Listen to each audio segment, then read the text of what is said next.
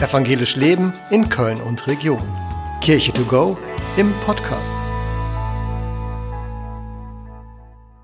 Batman, Superman, die Avengers, Spider-Man, alles Superhelden.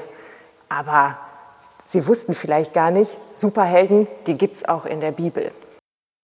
Und zwar gibt es da Menschen, die sind besonders begabt von Gott.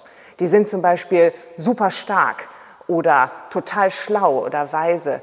Und das finde ich schön, weil das nämlich Menschen sind, die, ja, ich möchte sagen, fast total normal äh, sind äh, und dann zu solchen Superkräften kommen.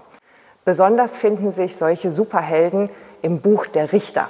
Da gibt es zum Beispiel Samson, der ist so stark, dass der einen ganzen Tempel zum Einsturz bringen kann. Oder den König Salomo, der so weise ist und so klug, dass er Leuten durch bestimmte Lebenslagen helfen kann.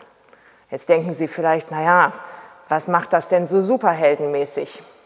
Ich glaube, dass Superhelden nicht nur die sind, die jetzt quasi durch die Luft fliegen oder anderen Leuten, ja, wie soll man sagen, schön mal eine reinhauen, sondern dass das eben auch Menschen sind, die besonders begabt sind und die einfach mit Gott in einem guten Kontakt stehen. Das sind für mich absolute Superhelden. Und deshalb finde ich das total spannend, dass wir solche Superhelden auch in der Bibel haben und die uns immer wieder zeigen, äh, Gott ist da für uns und schenkt uns auch Kraft, die so übermenschlich ist, dass wir tolle Sachen erreichen können.